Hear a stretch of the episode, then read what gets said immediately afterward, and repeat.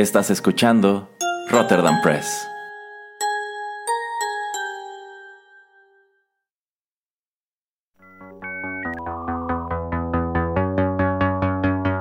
TechPili. El programa en donde analizamos la tecnología de manera relajada y divertida.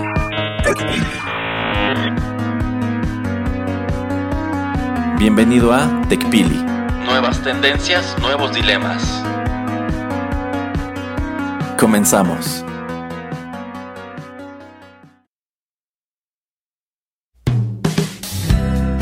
Hola, ¿qué tal amigos? Bienvenidos a una nueva emisión de TechPili, nuevas tendencias, nuevos dilemas. Los saluda Juanito Pereira aquí a través de los micrófonos de Rotterdam Press. Y bueno, pues sean bienvenidos a la emisión número 66. Eh, y bueno, pues como ya es costumbre, yo creo que ya de corrido han sido muchos, muchos programas. Me acompaña el señor Erasmo. ¿Cómo estás, Erasmo? Bien, bien, señor Pereira. Aquí ya más relajado después de todo lo que ocurrió durante los eventos del Pereira Verso de la locura. no, no sé de qué me habla, la verdad. Sí, yo sé que usted se los perdió porque a fin de cuentas estaba muerto, pero bueno, parece que por fin las cosas están regresando aquí a la normalidad. Qué bueno que estamos sentados grabando TechPili sin monstruos gigantes, sin explosiones, sin nada de esas cosas horribles. Ah, mire, sin kaijus y sin otras cosas. Sí, sí, correcto. si yo fuera usted, señor Pereira, me mantendría lejos de, de Japón y esos lugares que suelen ser atacados por monstruos gigantes, ¿eh? Ay, bueno, eso lo vamos a traer después, pero bueno, ya, le voy, ya, le voy, a contar por qué me mantuve ahorita lejos, pero ay, qué triste que en estos tiempos olímpicos uno no puede estar ahí, pero ay, bueno, eso no es mi primer tema, ese no es el primer tema con el que quiero arrancar, pero ya podemos después este, platicar de él. Em, quería platicar rápidamente acerca de dos temas de, de, que tienen que ver con películas y en específicamente con Marvel. el primer tema es relacionado con Black Widow y tiene que ver con que pues en su primer semana de eh, exhibición en, las salas de cines pues creo que generó alrededor de 200 millones de dólares a nivel mundial eh, en su primer fin de semana. Y de esos 200 millones según yo fueron como alrededor de, 60 millones los que genera a través de Disney Plus. Entonces eh, pues en primer lugar qué interesante no que Disney comparte estos números. Y en segundo lugar, eh, pues que haya sido un, número tan grande debido a que pues, eh, pues una película que, o sea, no, no avanza la historia, no nos cuenta algo nuevo que, no supiéramos, o sea, me refiero a... los hechos que pasan en, Avengers, en Endgame, por ejemplo, donde termina la fase 3 de, de lo que es este, el Cinematic Universe de Marvel pues, o sea, no es que nos haya dicho, ay, es que aquí este, nos explica por qué pasan X y Y cosas en las películas subsecuentes de, no sé, Winter Soldier o em, Civil War, según yo. Después, esto pasa después de Civil War. Entonces, entre Civil War y Endgame, ah, ya nos explicó X o Y. Entonces, también es interesante que sea una película, que fue la película más taquillera en estos tiempos ya de pandemia, pero que aún así mucha gente decidió pues quedarse en casa y pagar esos 30 dólares por verla. Entonces, en primer lugar, eso Erasmo, como, ¿qué te parecen esos números? 60 millones de dólares y pues también que sean 200 a, nivel mundial, en, digo, en su, en su semana de estreno, ¿no? Ahora, eh, según yo, ya tiene más o menos em, casi 350 millones y ya son casi tres semanas que sale la película. Entonces, pues, de tus comentarios nada más acerca de eso. Eh, bueno, yo creo que esto es parte de lo que platicábamos cuando recién comenzaba este tema de la pandemia, que esta era una de las tantas estrategias que este tipo de empresas podían adoptar para hacer llegar su producto al mercado, tener estrenos simultáneos. Y yo creo que si ellos están revelando estas cifras es porque están tratando de probar el punto de que a fin de cuentas teníamos razón. Hay un gran sector de la población que incluso si los cines ya están abiertos y te están prometiendo pues mil medidas de seguridad y lo que quieras, pues probablemente dices el riesgo aún es demasiado, prefiero quedarme en la casa o prefiero sencillamente no verla. Entonces yo creo que está padre por un lado que sea un estreno simultáneo porque efectivamente yo no habría ido al cine a ver esta película, no porque no me interese, yo sí quería verla, no es como que me muriera por hacerlo, pero sí quería verla, pero bueno, me están dando la posibilidad de verla el mismo día, digamos de manera simultánea al estreno en cines, pero pues en la seguridad de la casa. Eh, algo que también quiero señalar es que no estoy seguro de que aquí en México haya costado 30 dólares. Creo que aquí el precio fue menor. La verdad no me acuerdo exactamente cuánto es lo que terminé pagando, pero me parece que fueron alrededor de 350 pesos. Así, que supongo que debe haber, deben haber tenido ajustes regionales como ese, porque hablar de casi 600 pesos por esta película bueno, ni que te estuvieran vendiendo el Blu-ray en alta definición y no sé qué, ¿no? Entonces, eh, pues a mí, a mí me, me, agrada. Yo creo que lo que están tratando de probar es, bueno, pues si hubo interés por un estreno así, si es una estrategia viable. Obviamente recaudó más en, en, cines porque bueno, en Estados Unidos ya hay muchas partes en donde los cines están regresando a la normalidad. Yo quiero suponer que pues estos 60 millones que está recaudando a través de Disney Plus pues son dentro de lo que cabe parte de lo que está recaudando ya a nivel internacional, ¿no? No, no solamente son las cifras de lo que está recaudando en, en Estados Unidos. Eh, yo creo que de haberse estrenado esta película en circunstancias normales, Quizá en su primer fin de semana habría recaudado aproximadamente el doble. Y yo creo que eso es lo que nos llevará a abordar ese otro tema relacionado con la película. Pero bueno, también algo que estábamos platicando justo hace rato aquí en la casa es que yo creo que esta medida que tomó Disney de hacer un estreno simultáneo también fue una gran manera de darle un golpe a la piratería. Porque la verdad se ha dicho, a quienes no iban a ver esta película en cines, sencillamente no iban a verla en cines. Y quizá eh, al momento de estrenarse, no, quizá no ese día, pero unos cuantos días después, habrían recurrido a sitios en donde filtran las películas para verlas gratis en línea y pues ya con eso cubres tu necesidad, ¿no? Entonces yo creo que el hecho de que te la estén dando en Disney Plus, si le dices, bueno, yo no tengo inconveniente en pagar, hubiera pagado por verla en el cine y de todos modos voy a pagar por verla en mi casa y aquí la ventaja que tengo es que si me gusta, pues puedo volver a verla incluso, ¿no? Eh, entonces yo creo que también es una manera de haberle robado un pedazo de ese pastel a la piratería. Digo, la gente que la va a ver pirata, la va a ver pirata de todos modos y no los vas a detener. Pero pues eh, por lo menos en mi caso específico, pues me están dando una manera legal de ver esta película y verla con buena calidad y sin interrupciones de anuncios y que si le picas sin querer por acá ya te abrió 20 páginas de porno, etcétera, etcétera. Entonces, eh, a mí me gusta este tipo de estrenos, pero yo sé que en este momento este tipo de estrenos están en el ojo del huracán, ¿no, señor Pereira? Eh, sí, bueno, pero antes de saltar a ese otro tema, según yo, por lo que había leído, esta es la última película que Disney va a sacar por lo menos este año simultáneamente en, estreno en cines y también en, su plataforma. O sea, ya todo lo que, sigue, lo que sigue, según yo, va a salir en um, solamente a cines, pero digo, ya he visto en algunos sitios medio piratones la de Jungle Cruise con el gran amigo de Erasmo The Rock. es su gran amigo, señor. Eh, entonces no he visto la calidad, no sé si en verdad salió nada más ahí, pero yo sé que una de estas últimas películas era la que dijeron, ok, este, con esta y se acabó. Eh, vamos a ver si siguen o no.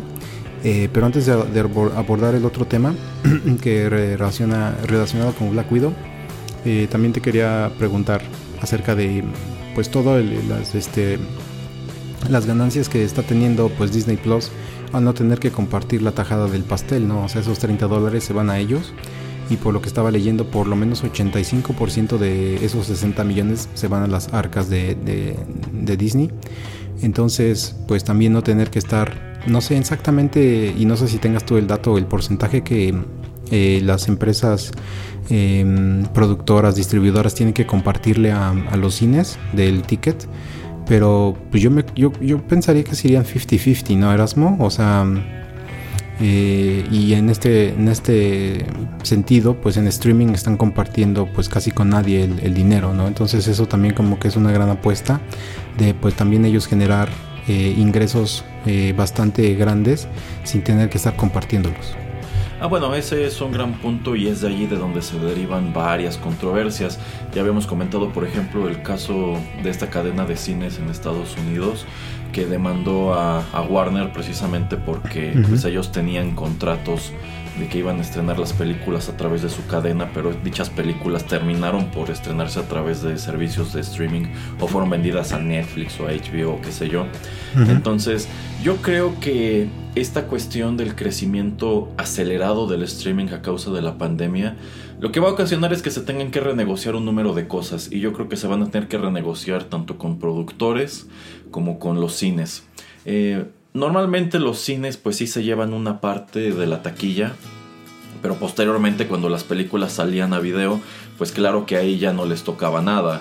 Pero tomando en cuenta que igual hay diversos títulos que sí han salido a cines, pero que tienen, pues la verdad, proyecciones, este, pues que en este momento no están vendiendo lo que ellos, lo que deberían estar vendiendo y que muy pronto están llegando a stream. O sea, tienes una película, a lo mejor no de este perfil, pero que podría generar cierto interés y la pones en cines y dos semanas más tarde ya está en un servicio de streaming, entonces estás matando por completo el negocio que debería tener el cine con esa película. Entonces yo supongo que algo que tendrá que transformarse a partir de este punto es que me imagino que van a negociar con los cines. ¿Sabes qué? A mí me estás prometiendo tantas semanas de exclusividad. En esas semanas no puedes vendérsela a Netflix o no puedes vendérsela a algún servicio de streaming y probablemente van a negociar que no se pueda hacer durante varios meses en el caso de algunos títulos. Así como antes se tardaban meses en salir en formato casero, supongo que va a suceder lo mismo con servicios de streaming, al menos con ciertos títulos de, de interés. Y por otro lado, supongo que igual productores van a tener que negociar, ¿sabes qué? Bueno, pues si habíamos negociado que a mí me tocaba también una parte de la taquilla, pues ahora quiero que también me toque una parte de lo que estés vendiendo en streaming, ya sea que lo pongas en tu propia plataforma o incluso si le vendes la película a un tercero, bueno, pues yo también quiero un porcentaje de, ese dinero. Pienso que son las cosas que van a cambiar, pienso que sí, sí es una, una movida medio sucia la que está haciendo Disney de, bueno, también tengo esta otra modalidad y allí todo ese dinero está ingresando directamente pero pues a fin de cuentas creo que es el resultado de una circunstancia extraordinaria. Mm, sí, que también los dejó experimentar y ver eh, de qué manera reaccionaba el público y pues empresas y terceros, etcétera. Que eso nos lleva pues al siguiente tema eh, relacionado a la película. Eh, ya lo habíamos comentado antes, según yo, en otro programa de TechPili, creo que cuando comentábamos acerca de Warner Brothers y de cómo el señor Nolan, saludos señor Nolan, estaba enojado con este trato de sacar películas a streaming simultáneamente. Eh, y bueno, muchos actores también estaban muy enojados debido a que pues eh, cuando ellos eh, discutieron y accedieron a firmar contratos con las casas productoras, pues cierto porcentaje de la taquilla es lo que ellos iban a percibir como salario. Y esto obviamente lo hacen grandes artistas porque pues es más sencillo y más barato pues realizar una película en lugar de tener que pagarle el salario de frente a un actor pues es más eh, fácil pues que tengan esos recursos como si digamos tener mejores actores o mejores efectos especiales o más días de grabación, y mejores condiciones, etcétera.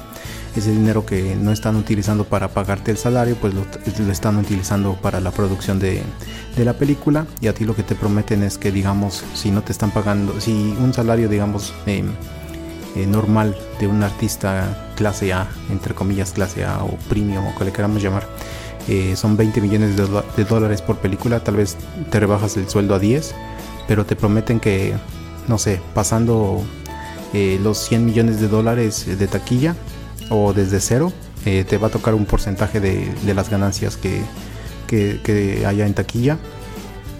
Entonces, pues en este caso Scarlett Johansson ahora está demandando a Disney por lo mismo, porque ella siente que está perdiendo o que va a perder más o menos 50 millones de dólares debido a que en su contrato ella afirmó que pues parte de su salario iba a ser basado en lo que se ganara en taquilla y como ya decía, eso ya lo habíamos comentado antes, pero pues ahora vuelve a salir recientemente. Entonces, eh, saludos Scarlett y qué bueno que escuchas nuestro programa.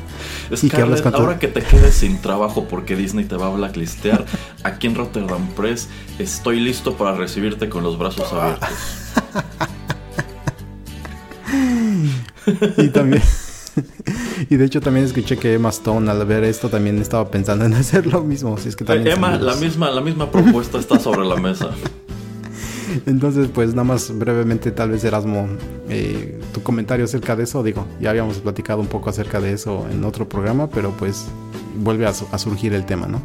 Eh, sí, sí, bueno, yo creo que esta es una de las grandes noticias, digamos, del espectáculo en este momento, esta demanda que interpone Scarlett Johansson contra Disney. Pero la verdad es un tema muy complejo. Eh, de entrada, pues yo me imagino que ella durante años debe haber estado presionando para que le dieran su propia película, ¿no? A fin de cuentas, pues ella estuvo metida en el MCU desde la fase 1, prácticamente, bueno, desde Iron Man 2 ha estado apareciendo de manera recurrente en prácticamente todo. Y cómo es posible que le están dando películas a personajes que para Marvel eran basura, como los Guardianes de Sandar, que son los Guardianes de la Galaxia, y pues Scarlett Johansson con su Black Widow sigue siendo un personaje secundario eternamente, ¿no? E incluso pues ya llegamos al punto en donde al parecer pues, el personaje dio todo lo que tenía que dar. Entonces yo la verdad creo que de entrada quizá Disney no estaba muy interesado en hacer esta película. Yo supongo que deben haberlo hecho pues a base de presión que ella debe haberles metido. Eh, esta película está llegando muy tarde. Esta película debió haber aparecido después de Civil War.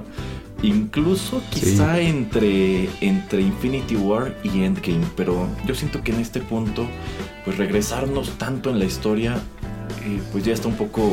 Ya está un poco fuera de lugar, la verdad. Este, ahora.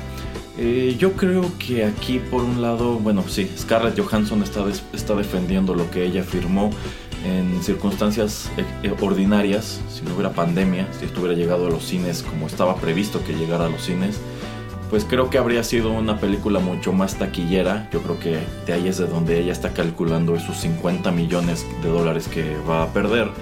Pero la verdad sea dicha, yo considero que así como comentamos que Wonder Woman 1984 no era una película de un billón de dólares, esta tampoco lo era. Eh, si estamos diciendo que en el primer fin de semana recaudó 200 y ya vamos para casi un mes y lleva 360, esto nos habla de una caída en la recaudación pues muy considerable en los fines de semana siguientes. Y yo creo que esto es exactamente lo que habría sucedido en circunstancias ordinarias. Habría tenido un fin de semana un, de, un fin de semana debut muy bueno y en el segundo se le habría caído la taquilla y probablemente al tercero todavía más. Porque no sé qué le haya parecido la película del señor Pereira. Yo no quiero profundizar mucho en eso para no extendernos tanto. Pero al menos a mí no me gustó. Y siento que parte de lo que le pega es que sí está llegando muy tarde. Esta película se estuvo aplazando, se estuvo aplazando por el tema de la pandemia.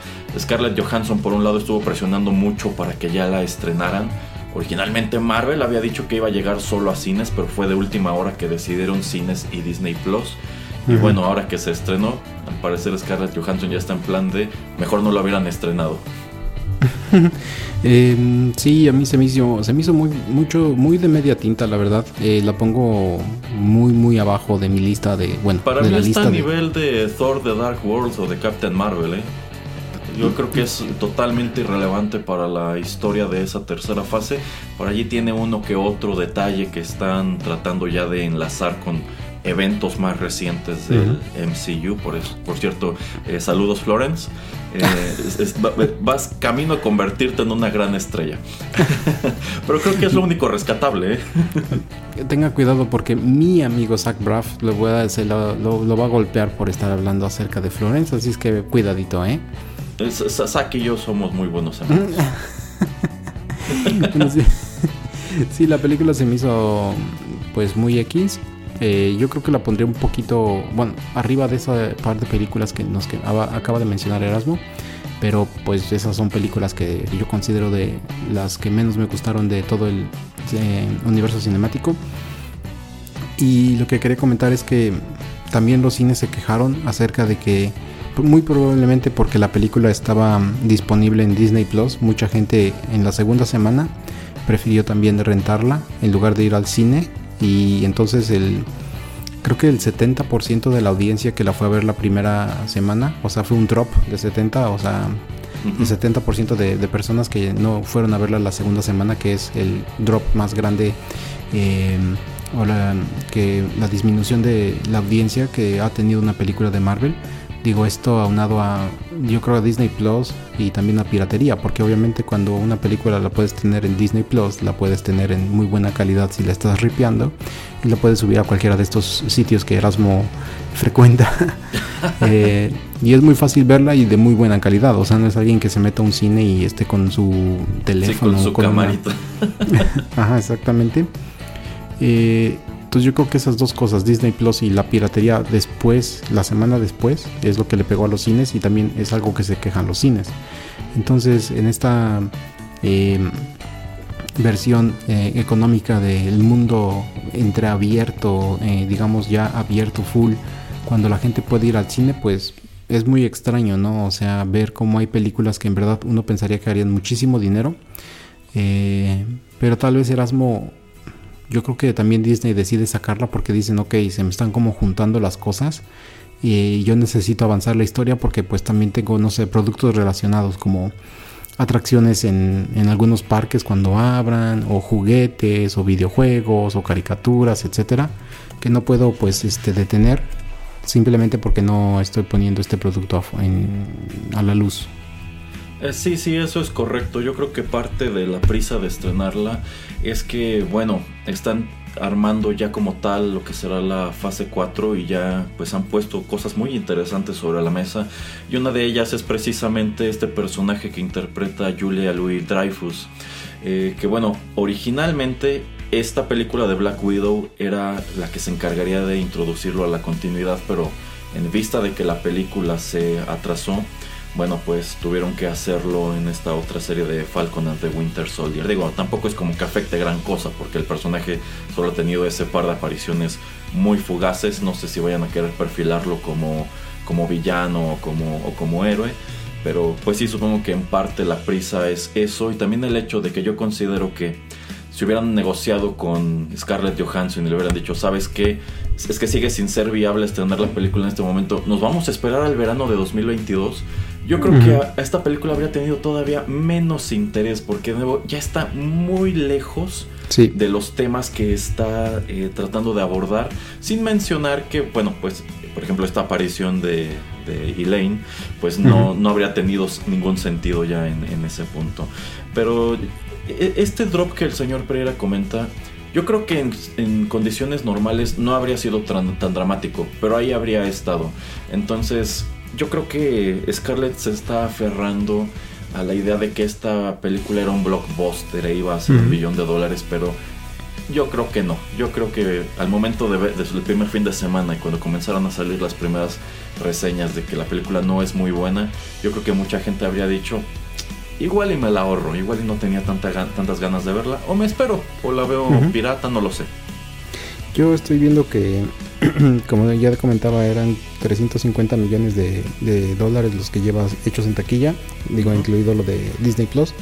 Yo creo que hubiera hecho por ahí de 500, yo siento.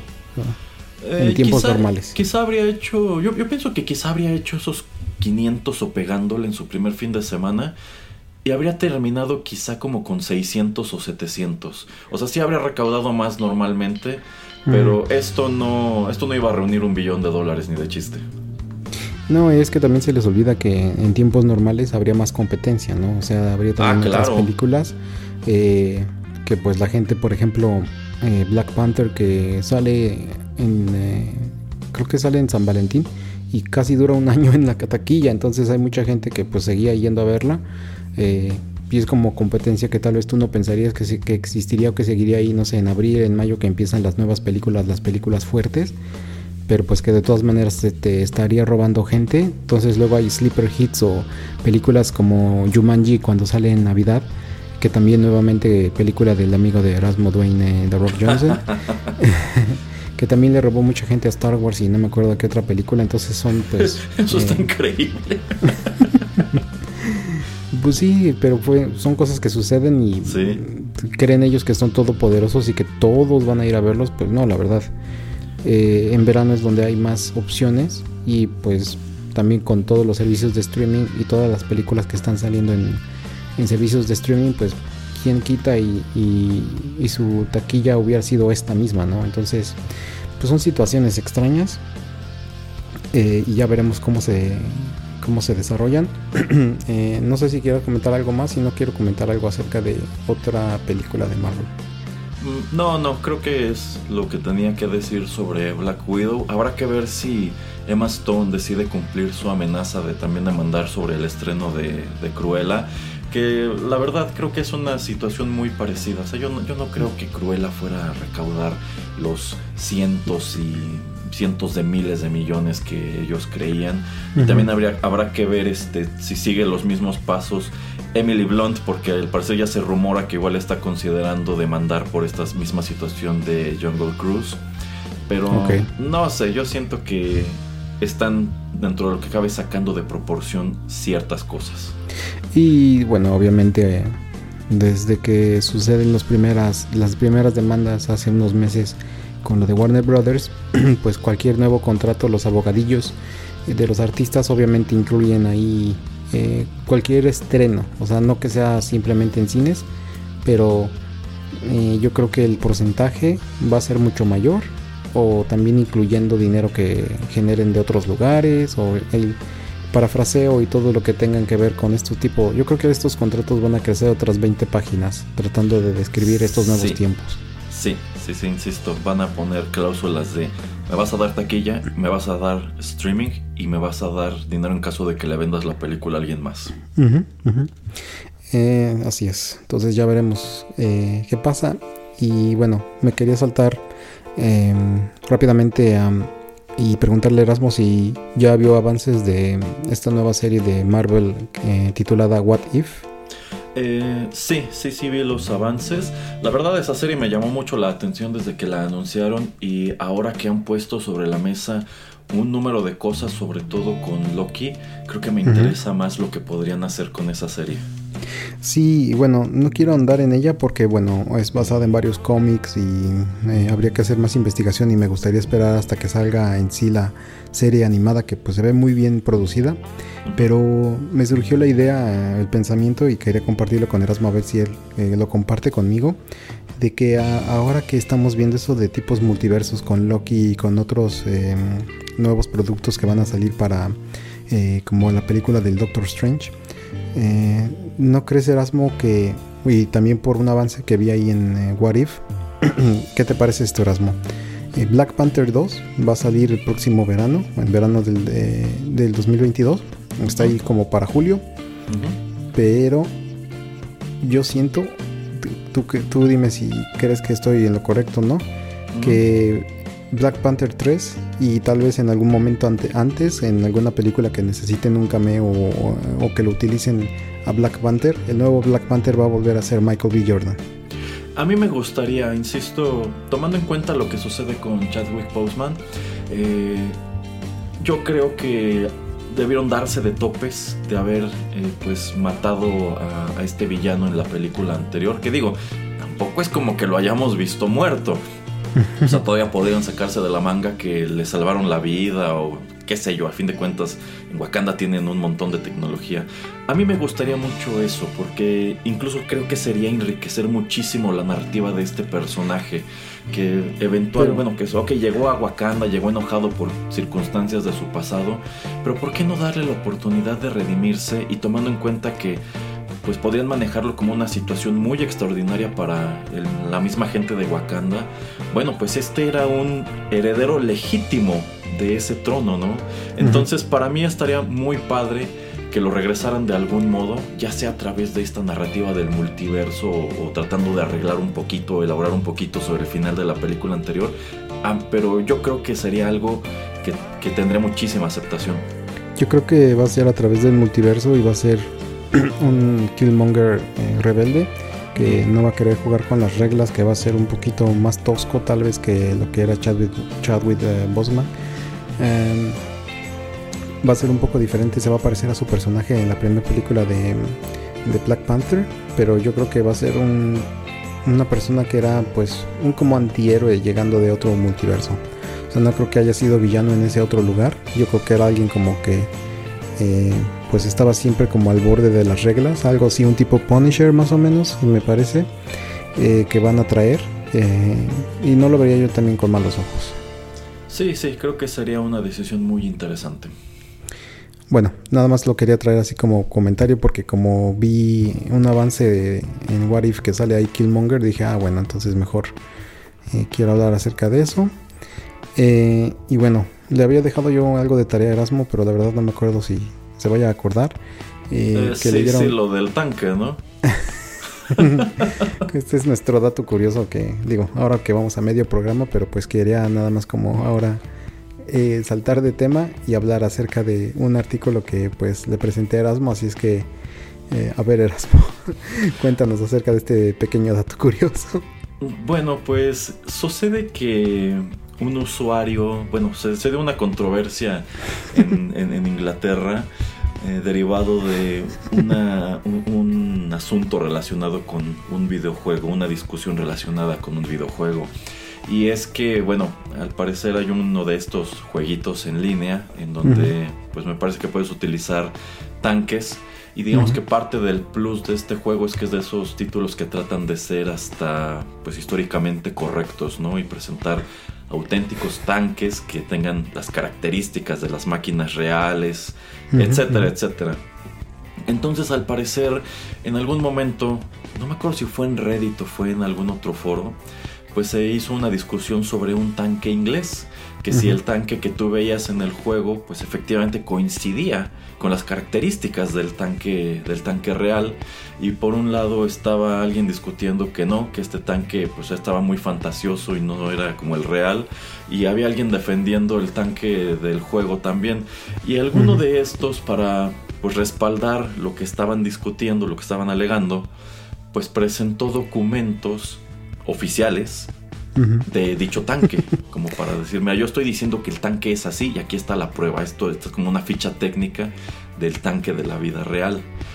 Pero sucede que eso que mostró es un documento clasificado, que no tendría por qué estar circulando en el internet y no tendría por qué estar en manos pues, de un gamer cualquiera, ¿no?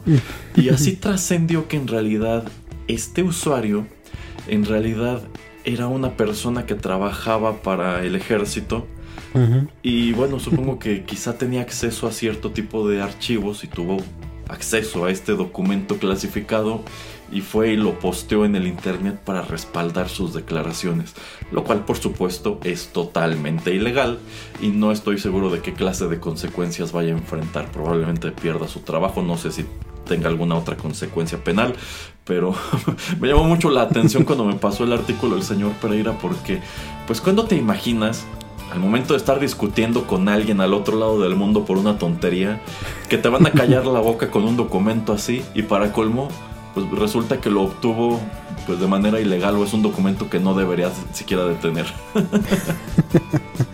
Eh, lo que a mí también me pareció muy chistoso es que uno de esos comentarios que leí debajo del artículo decía, bueno, pero alguien le preguntó al productor del juego si en verdad sí hicieron el update y cambiaron el tanque para que en verdad fuera como tenía que ser. Híjole, pues también, también sería interesante ver cuál es la reacción del diseñador del juego al encontrarse con una situación así, ¿no? O sea, yo supongo que ellos al diseñar su juego pues están basándose eh, probablemente deben haber consultado a alguien que sabe de tanques, ¿no? No, no, no creo que les den acceso precisamente a ese tipo de papeles. No. Pero pues qué curioso, ¿no? sí, creo que el título del artículo decía, eh, desarrollador dice, eh, fans o consumidores gamers, por favor no nos manden documentos clasificados para tratar de probar que están bien en un argumento que nos están enviando en nuestra contra o algo así. Entonces así como que diciendo que el desarrollador es el primero que les dice no tengan, no hagan cosas ilegales, por favor. Sí, sí, vamos, yo creo que dentro del calor del debate esta persona, pues obviamente jamás había revelado quién era, pero yo creo que dijo, sabes que ya me, ya me enganché con esto y a mí este, no, no, no, no, me, no me van a dejar este con las cosas nada más en los dedos. Y ya me lo imagino metiéndose al archivo y buscando específicamente el papel que probaba su punto para ponerlo en internet sin pensar cuáles eran las consecuencias de ello. Sí, sí, así es. Y yo creo que de eso también ha de, pasar mucho en muchos otros lugares, tal vez hasta en Flight Simulator o en otros lados. Eh, más o menos, este, de pronto luego me gusta ver esos videos de Flight Simulator, sobre todo donde hacen tonterías, pero es que hay mucha gente metida dentro de este rollo de los simuladores que son entusiastas muy hardcore de la aviación y algunos de ellos incluso pues son pilotos o es gente que trabaja en control aéreo y demás. Y este, pues igual se dan ese tipo de discusiones, ¿eh? así tipo, no es que este avión, así como lo pusieron en este simulador, no es correcto porque no tiene estos detalles, o este avión no puede hacer ese tipo de cosas, o este aeropuerto está mal por detalles así. Entonces supongo que de pronto deben escalar esas discusiones del mismo modo, pero digamos que es una discusión ya entre profesionales, ¿no? No precisamente utilizando papeles clasificados. Ah, qué chistoso. Sí, sí, sí. Bueno, eh, vamos a hacer una pequeña pausa y ya regresamos en el siguiente y último bloque aquí en TechPili. Ya regresamos.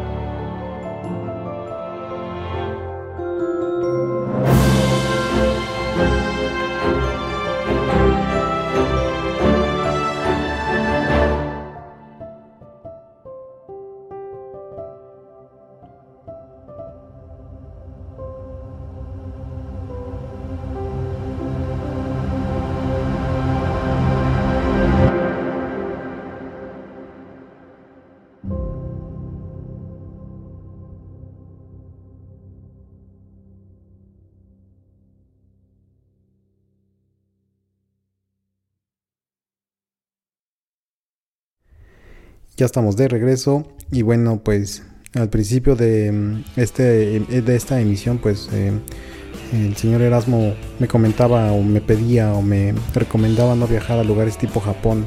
Eh, pues estos lugares donde pueden haber kaijus o eh, no sé, hasta robots gigantes. También le aconsejaría, señor Pereira, que se mantuviera lejos de estos pueblos donde viven los Power Rangers y así, ¿eh?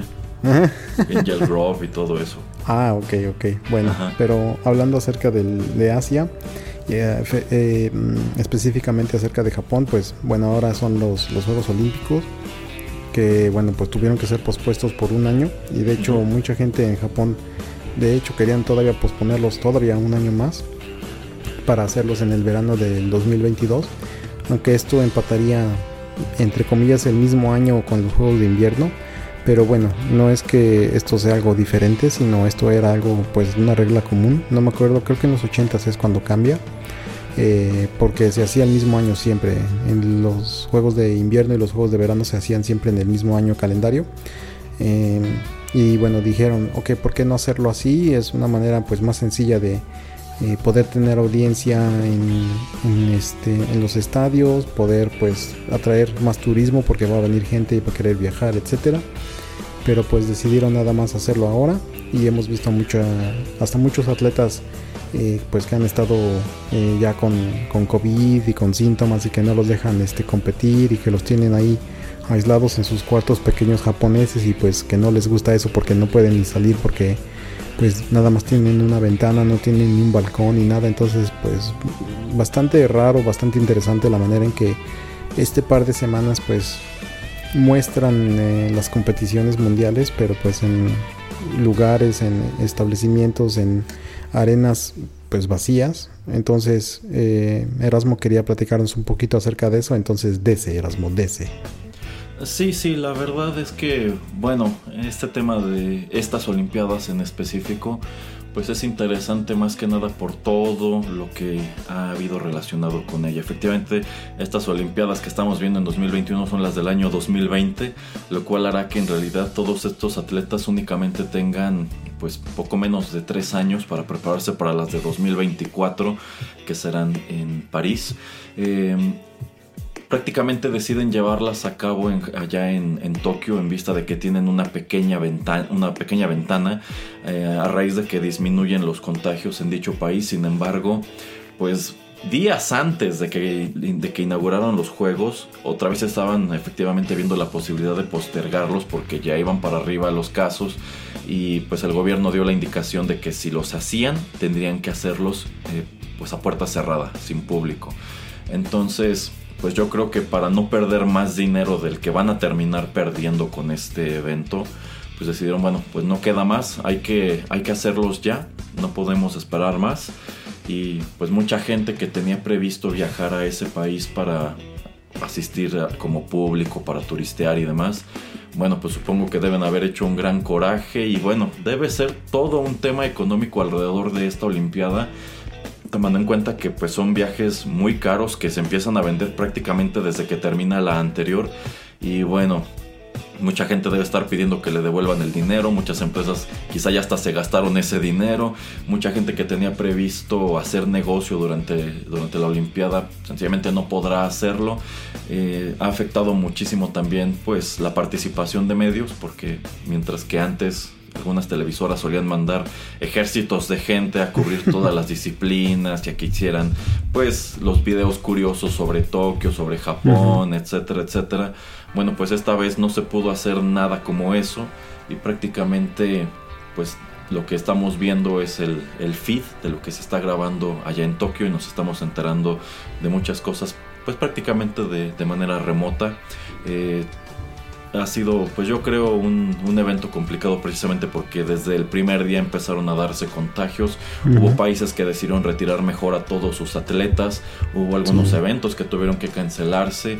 Y bueno, supongo que, supongo que por todos lados debe haber mucha frustración en torno a la manera en que se está llevando a cabo esta Olimpiada. Entonces, pues a mí lo que más me llama la atención es que algo que hemos comentado antes es que a diferencia de lo que sucede con los mundiales, estas olimpiadas de pronto no traen la misma derrama económica y, suponen pues gastos muy fuertes para las ciudades este, que las organizan, puesto que tienen que construir mucha infraestructura en primer lugar para albergar a los atletas, luego para pues llevar a cabo disciplinas que quizá no son nada populares en esos países, etcétera, etcétera. Entonces, pues se ha hablado de que las Olimpiadas pueden arruinar la economía de ciertas ciudades, como ocurrió en el caso de Atlanta.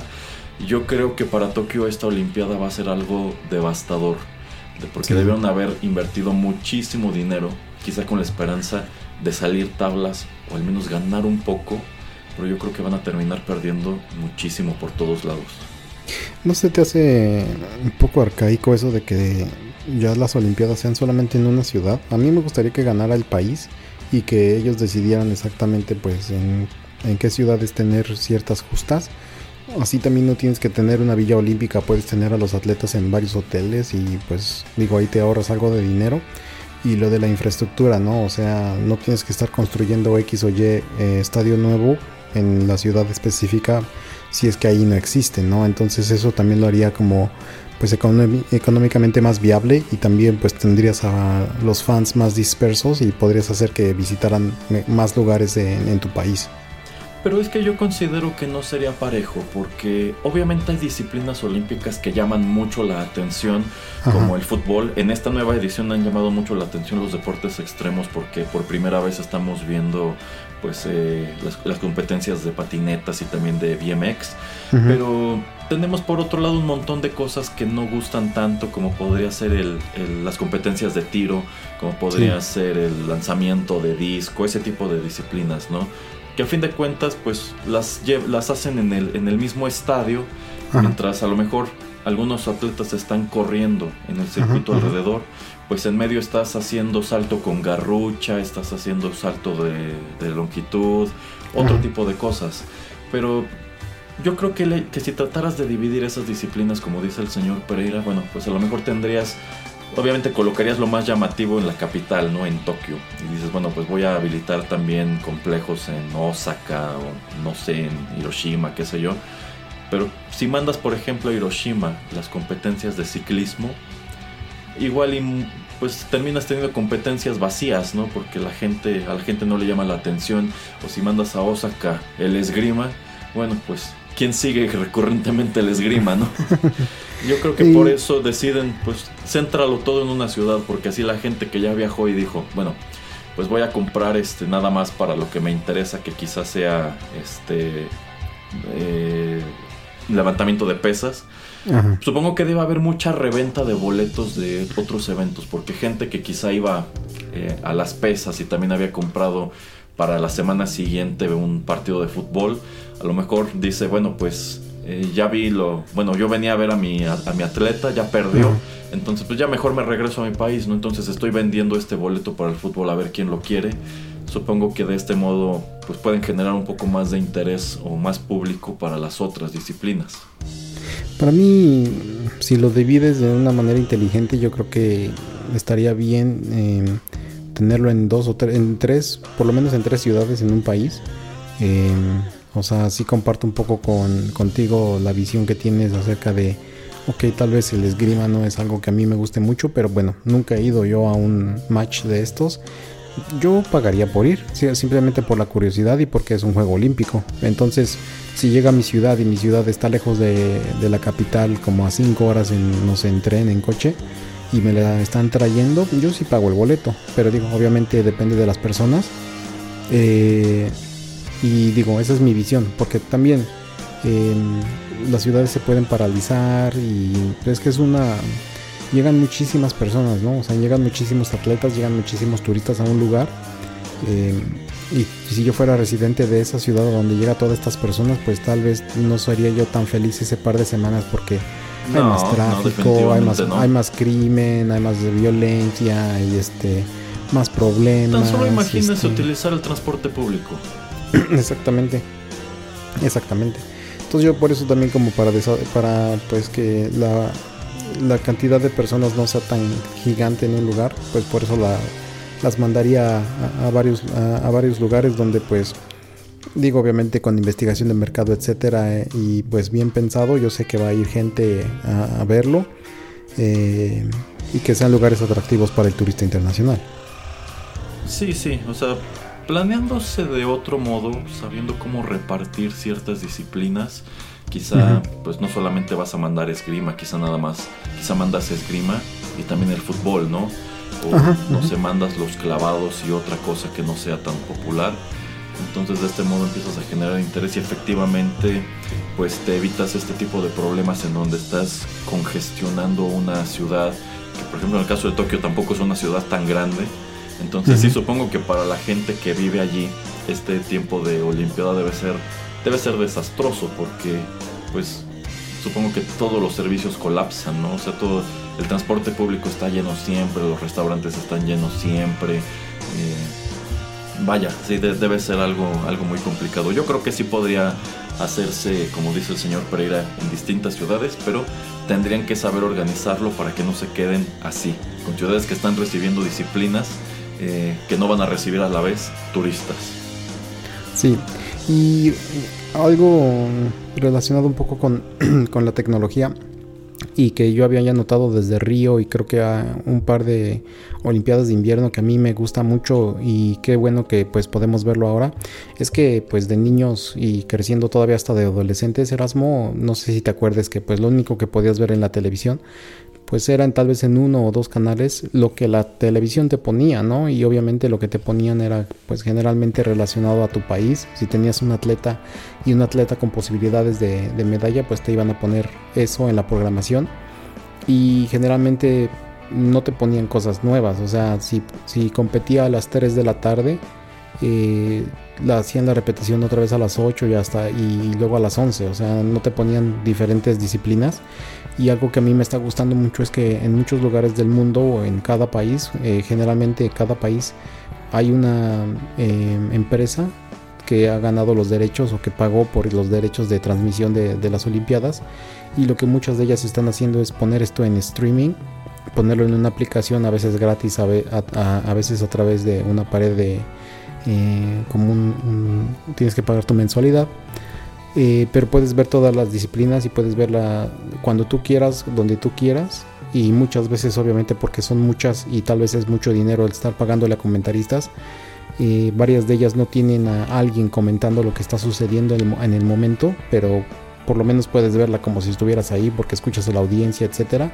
Digo, ahora que no hay audiencia es diferente pero puedes estar ahí en cualquier disciplina a la que tú estés interesado y es una muy buena manera para, por lo menos para mí, de descubrir eh, cosas diferentes o cosas que pues yo quisiera ver, que casi nunca puedo ver porque pues estoy restringido por mi televisora y no sé si es algo que eh, Erasmo, eh, que tú hayas explorado ahora en estos Olímpicos o antes, que te guste, no te guste o qué opinas acerca de esto. Es que son no sé ni cuántas disciplinas la verdad en cada juego olímpico. Son muchísimas, pero pues a mí me gusta tener la posibilidad de ver lo que yo quiero.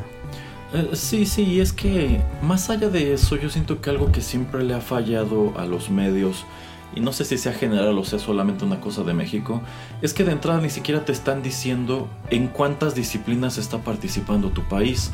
Yo, por ejemplo, no tenía ni idea de que había ido un chico a participar en tiro este, con rifle.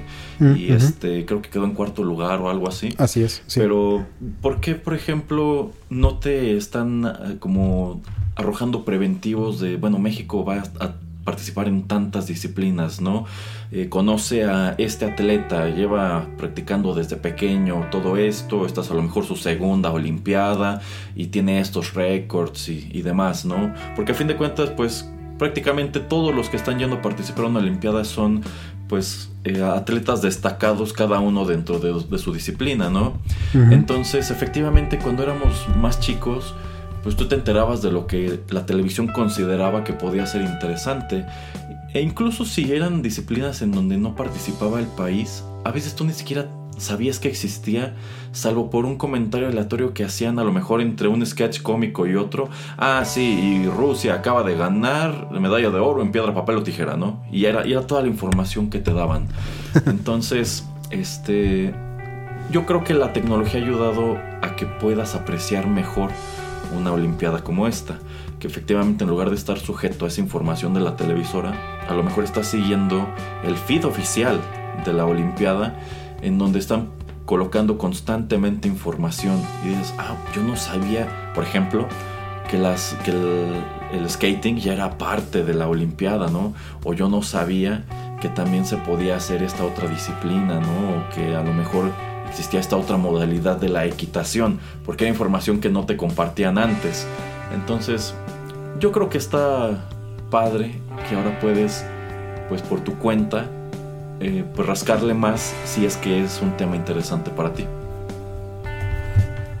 Sí, sí, entonces eso a mí me gusta, ¿no? Entonces, eh, qué bueno que por lo menos en los lugares donde yo he estado, que me ha tocado algunos olímpicos, pues las empresas hacen esta buena decisión de, bueno, pues ya tengo todos los derechos, eh, ¿por qué no los pongo en un lugar? Digo, si alguien va a estar interesado y se va a chutar uno, dos, tres comerciales antes, pues qué mejor, ¿no? Entonces, eh, es algo que también que quería comentar que pues me ha gustado y que ojalá pues nunca cambie.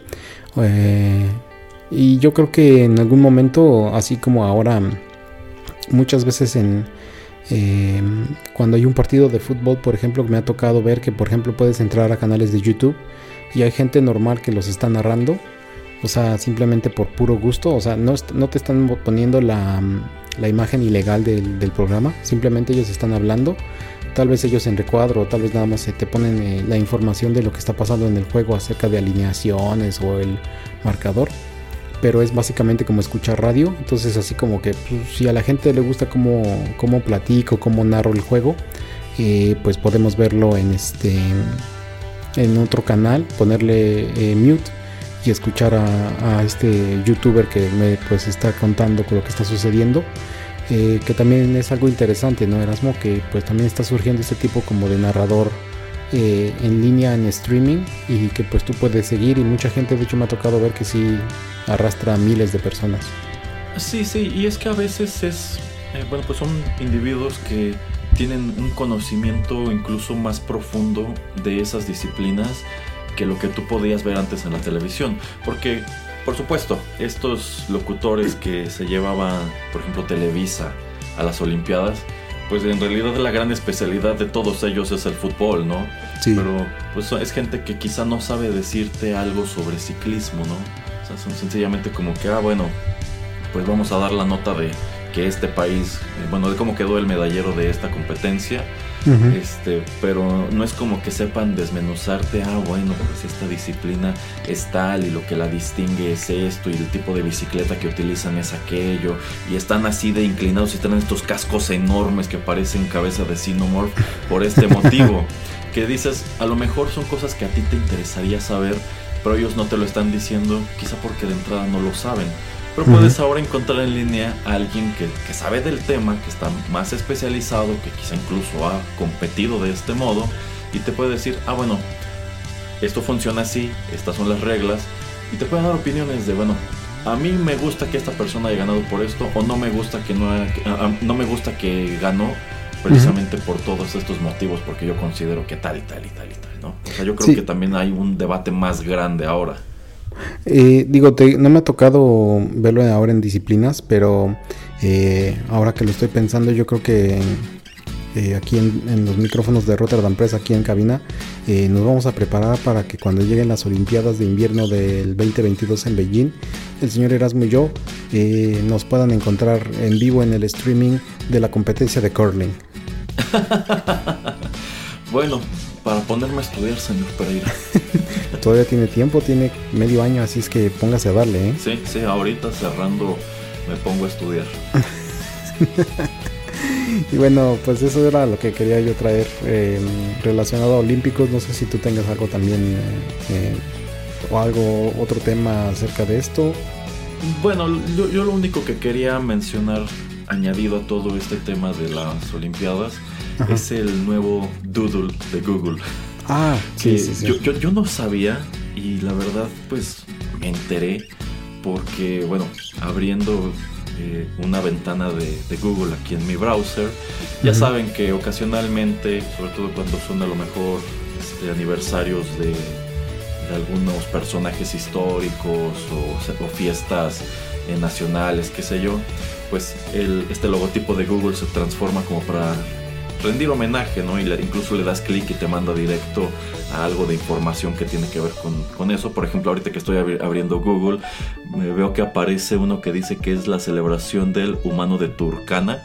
Que la verdad no sé ni qué sea, pero ya me dio la curiosidad de darle clic porque aparece una calaverita como de, como de un humano antiguo, ¿no? este, pero bueno, hace unos días, precisamente al abrir Google, me encontré con un con un escudito que estaba incluso como era como el logo de Google construido como con motivos japoneses.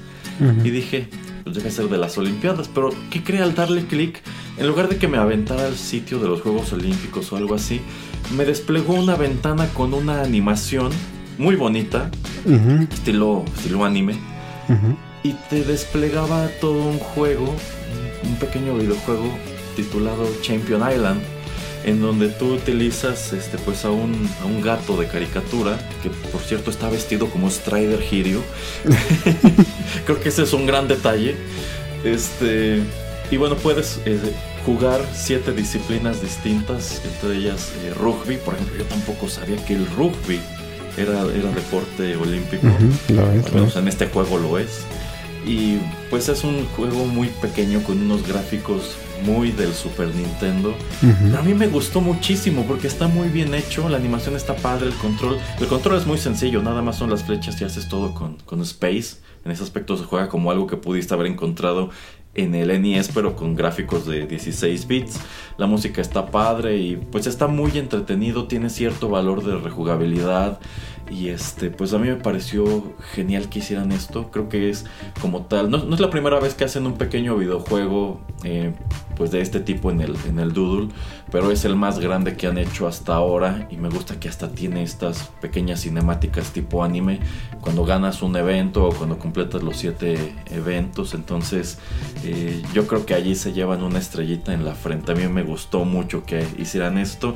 Y por cierto, si ustedes no lo han visto, no lo han jugado, pero ya les llamó la atención, bueno, pues no es como que vaya a desaparecer.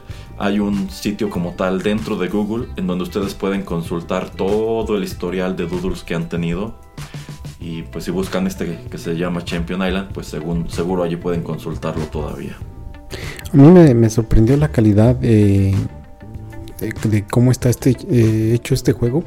Eh, la animación se me hace muy muy bonita, la verdad. Y Sí. la, la manera en que pues está hecho es, es un juego completo, ¿no? O sea, obviamente no te vas a tardar 10 horas en acabarlo.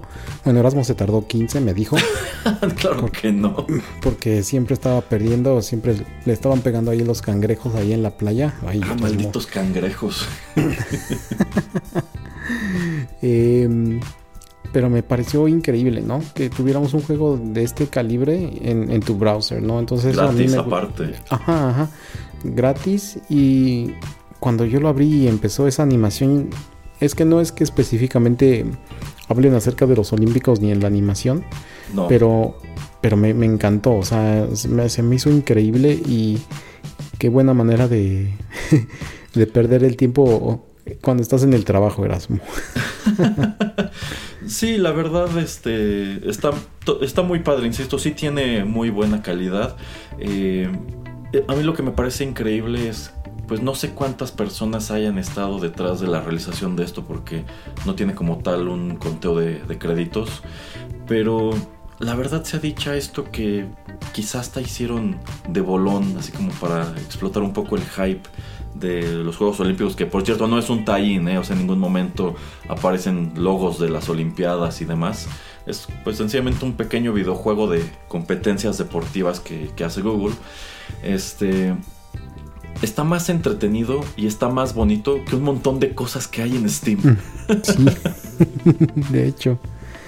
Eh, pues nada más rápidamente le cuento que mm, em, por lo menos para las anima- animaciones eh, Google se asoció con un em, estudio japonés que se llama Estudio 4 grados centígrados y de hecho este estudio es el que también anima o realiza em, The Justice League The Flashpoint Paradox. Ah, caray. Qué como- padre. Sí, sí, sí. No sé si exactamente ha- han de haber hecho toda la animación de la película, pero por lo menos yo creo que sí, muchas de estas partes. Entonces sí, es muy interesante, ¿no? Como pues eh, em, empata eh, algunas cosas con cosas que pues nos gustan y hemos visto antes. Eh, tienen algunos otros em, otras películas este estudio y otras series de televisión obviamente muchas de estas cosas pues generalmente han salido solamente en en, eh, en Japón pero bueno pues es lo que así es no o sea es una empresa japonesa y pues obviamente yo creo que han de tener mucho trabajo allá pero pues por lo menos este sí es un trabajo muy, muy bueno muy de, de gran calidad y por lo menos si tienen un poquito de curiosidad, dedíquenle 5 o 10 minutos solamente como para ver un poquito de los clips. Que yo creo que ya en algún lugar en YouTube los han de haber recabado. Entonces Ah, también sí, los sí. pueden. Algo que a mí me sorprendió, señor Pereira, es que al momento de que pues, me encuentro este pequeño videojuego, eh, pues digo, pues, está muy padre, ¿no? Pero bueno, tú al momento de estarlo jugando no es como que puedas volver a ver esas cinemáticas porque solo aparecen una vez, aunque ya vi que puedes resetear como tal el juego para empezar de cero. Pero dije, ya las habrán puesto en YouTube, ya había gameplays enteros. Y, hasta guías así como de estas estrategias son para, para los malditos cangrejos, esta es para la patineta. Entonces, este, pues está, está padre. Y por cierto, si les gustó este o si les llama la atención, insisto, lo pueden buscar en el archivo de, de Doodles. Y también está muy padre, y este yo no lo conocía, el doodle que hicieron de Halloween del año 2016, que igual es un pequeño videojuego hay medio con tintes de, Harry Potter, es mucho más pequeño y más sencillo que este, pero igual tiene su gran valor de entretenimiento. Pero ojo, jueguenlo en el celular, no en la computadora, porque en la computadora está dificilísimo. el de Halloween. El de Halloween. No, este, este en cambio yo les diría, este sí juego en la computadora, porque el control del celular es horrible. Sí, sí, sí, de hecho, de hecho. sí, entonces... Eh qué tiempos para estar vivo, Erasmo. Sí, sí, la verdad, y pues yo creo que es una de las sorpresas más agradables que me he llevado este año. bueno, eh, no sé si tengas otra cosa que agregar acerca de los Olímpicos y no ya para ir cerrando el changarro. No, no, eso es todo. Creo que ya amerita cerrar el changarro, señor Pereira, en vista de que tengo que ponerme a estudiar sobre los Juegos de Invierno. sobre el curling. Curling. Bueno, específicamente sobre el curling. Porque cuando esté el curling vamos a mandar mensajes en nuestras redes sociales y decir, acuérdense que a las 9 empieza la competencia y vamos a estar narrando exactamente lo que está pasando. Ok, ya estoy viendo algo de información. No sé por qué al señor Pereira le interesa esto. Supongo que por los lugares en donde ha vivido. Y nada más por eso es que sé que existe este tipo de, entre comillas, juegos. Sí, sí, entre comillas, juego, pero bueno. Bueno, pues eh, muchas gracias a todos por escuchar esta emisión nueva de TechPili. Eh, despídase, señor Erasmo, díganos cómo, dígale a la gente cómo nos puede contactar y cómo nos puede escuchar. Claro que sí, pueden contactarnos en nuestras redes sociales. Eh, Facebook e Instagram, nos encuentran como Rotterdam Press y asimismo pueden escuchar todos los contenidos del podcast desde el día 1 en SoundCloud y si se suscriben a nuestro feed en aplicaciones como iTunes, Spotify, Tuning Radio, Castbox y otras tantas, bueno, recibirán de manera automática lo más reciente de Rotterdam Press en sus dispositivos móviles. Muchas gracias por, por la sintonía y espero que ya mucha gente allá afuera que me externó su preocupación esté aliviada de que el señor Pereira haya revivido. no tan, sigo sin saber de qué me habla, pero muchas gracias a todos y hasta la próxima emisión. Sigan aquí en los contenidos de Rotterdam Press. Hasta luego.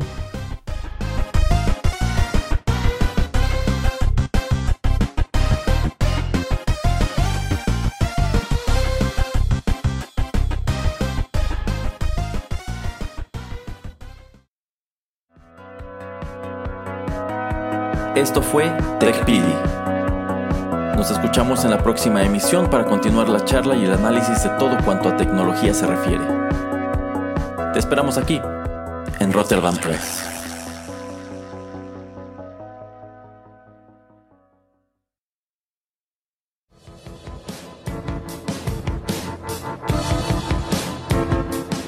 Estás escuchando Rotterdam Press.